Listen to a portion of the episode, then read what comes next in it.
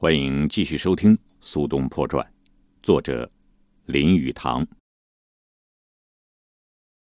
宋哲宗在元符三年，也就是公元一一零零年的正月去世，享年二十四岁。留在他身后的是一代死亡、颓丧、疲惫的文臣学者。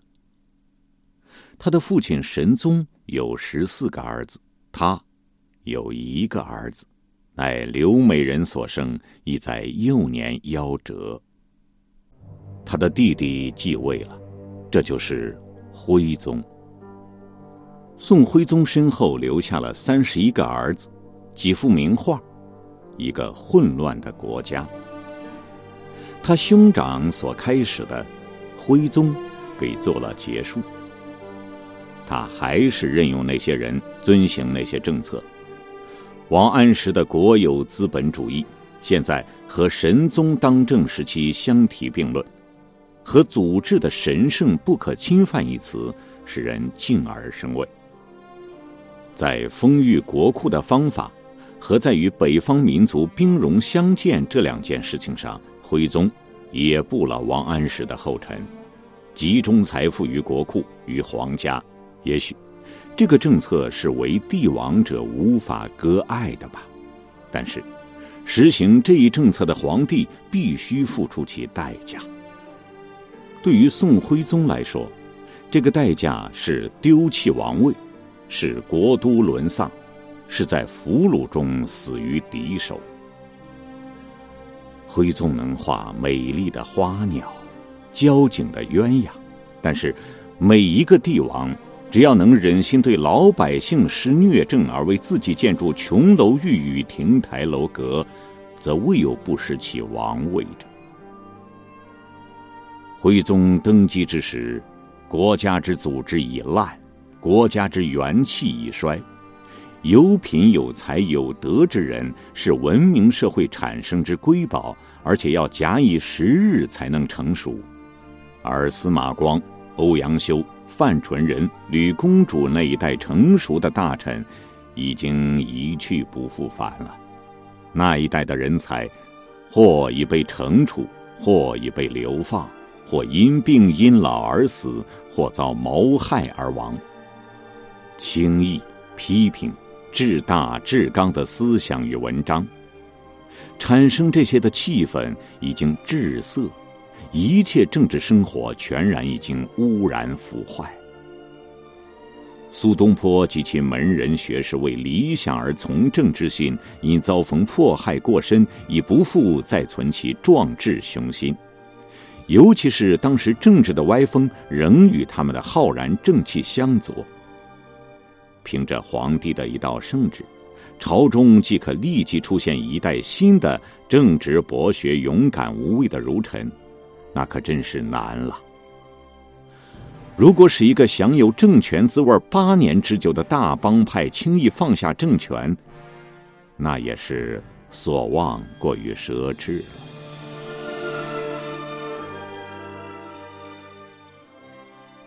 不过眼下，苏东坡是暂时有好运来临，因为在元符三年，也就是公元一一零零年的前半年，朝廷。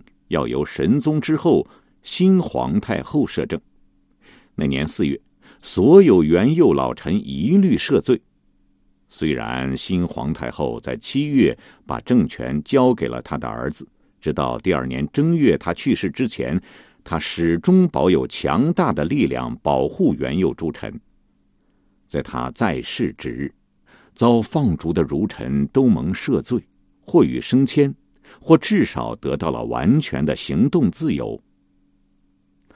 神宗的这位皇后就像她的婆婆一样，天性就能辨别人的善恶，这一点远胜过她的儿子，而且在女性单纯的智慧上也更有知人之明。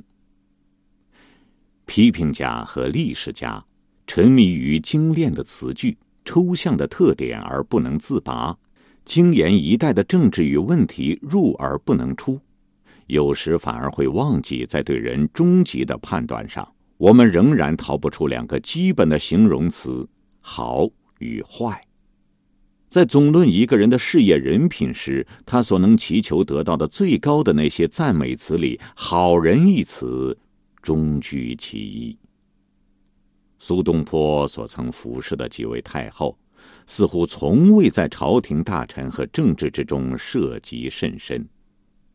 当然，张敦是个坚强有力的人，吕惠卿能言善辩，蔡京有精力有才干。但是，皇太后现在只把他们归入坏人之列。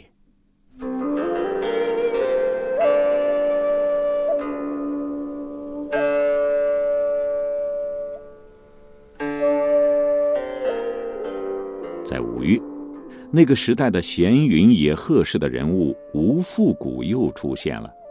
他把苏东坡预设的喜讯告诉了他，并告诉他，准备。调到雷州半岛西边的一线去。这一消息不久就由秦观的来信证实了。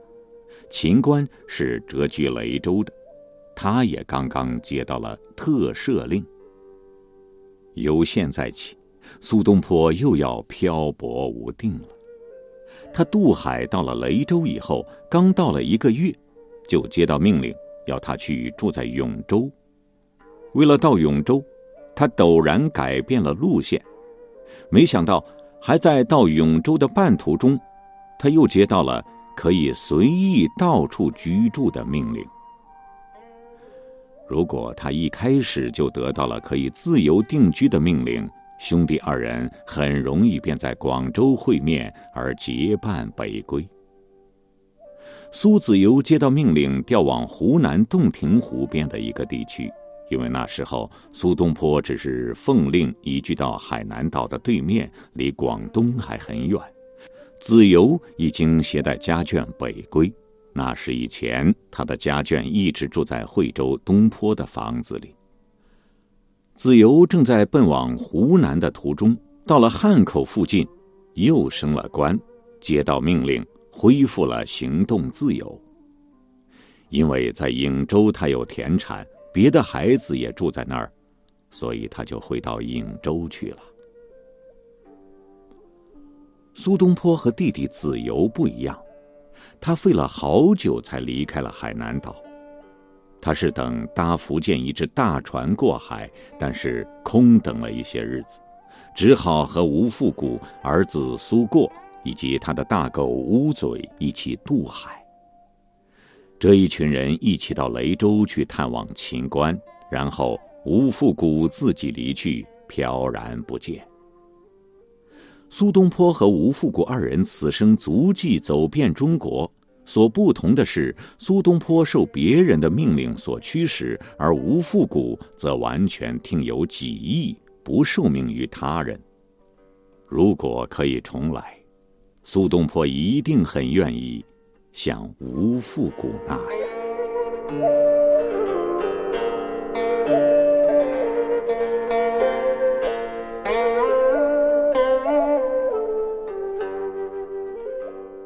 苏东坡如今启程北上，我们无需细表。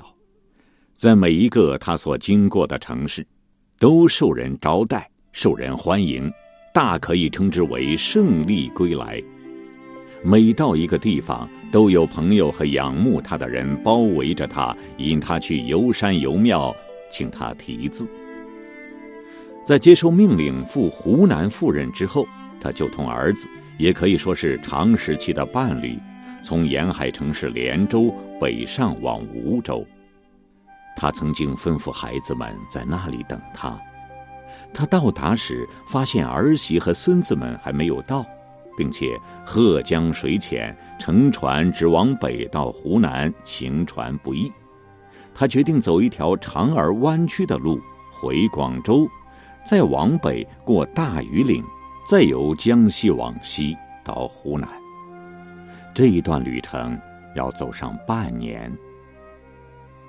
十月，他到了广州，又重新和儿孙等团聚。儿子苏代已经自北方来到这里探望父亲。苏东坡在诗文中说：“自觉生活如梦。”在广州为他设宴者极为繁多。在他居海南之第二年，当时谣传他已经死亡。在一次宴席上，一个朋友向他开玩笑说：“我当时真的以为你已经死了。”苏东坡说：“不错，不错，我死了，并且还到了阴曹地府，在阴间路上遇见了张敦，决心又还了阳。这一大家人。”有少妇，有婴儿，一起乘船往南雄。还没有走很远，吴复古及一群和尚又追上了他们，和这位大诗人在船上盘桓了几天。忽然，吴复古生了病，不久死去，就那么简单，省事儿。临死时，苏东坡问他有什么嘱托，他微笑了一下，闭上了眼。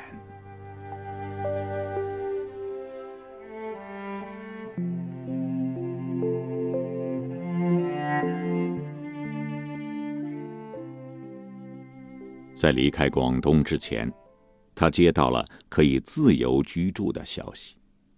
在徽宗建中靖国元年，也就是公元一一零一年的正月，苏东坡穿越大庾岭，在山北赣县停留了七十天。一大家人在那里等船，但是好多孩子生病，六个仆人死于瘟疫。在停留的那些日子，只要不忙着题字，他就给病人看病，给市镇上的人配药。有些朋友常和他在一起，一同计划去游山玩水。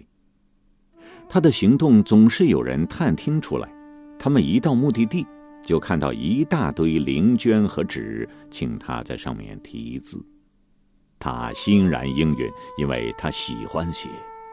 有时候天色渐晚。他要着急回家，人只好求他写几个大字。所有去求他墨宝的人都可以称心满意而归。五月一日，他到了金陵南京，他已经写信给至交钱世雄，求他在常州城内为他找房子。但是，那半年之内，他所写的那些信显得他颇为踌躇不定。子由这时候已经回到颍州的老农庄，而且已然写信要他去同住，他却不知道如何是好，拿不定主意。他知道，常州临近太湖，风光很美，并且他在常州也有田产，是他生活的资本。然而，他又很愿意和弟弟住在一起。但是他考虑到弟弟有一大家人，而且家境并不富裕，他不知道该不该带着一家三十口人、子孙仆人等去加重弟弟的负担。思索再三，还是感情占了上风。他决定去与弟弟结邻而居。他在金陵渡江，告诉儿子麦和戴。到常州去清理家事，然后再仪真相会。他还真写了公函，请求拨四只官船，供一家人往京都方向进发。但是，那年正月，皇太后不幸逝世。现在正是五月，一切情形显示政策又要全副旧观。苏东坡判断。恐怕又要有麻烦出现。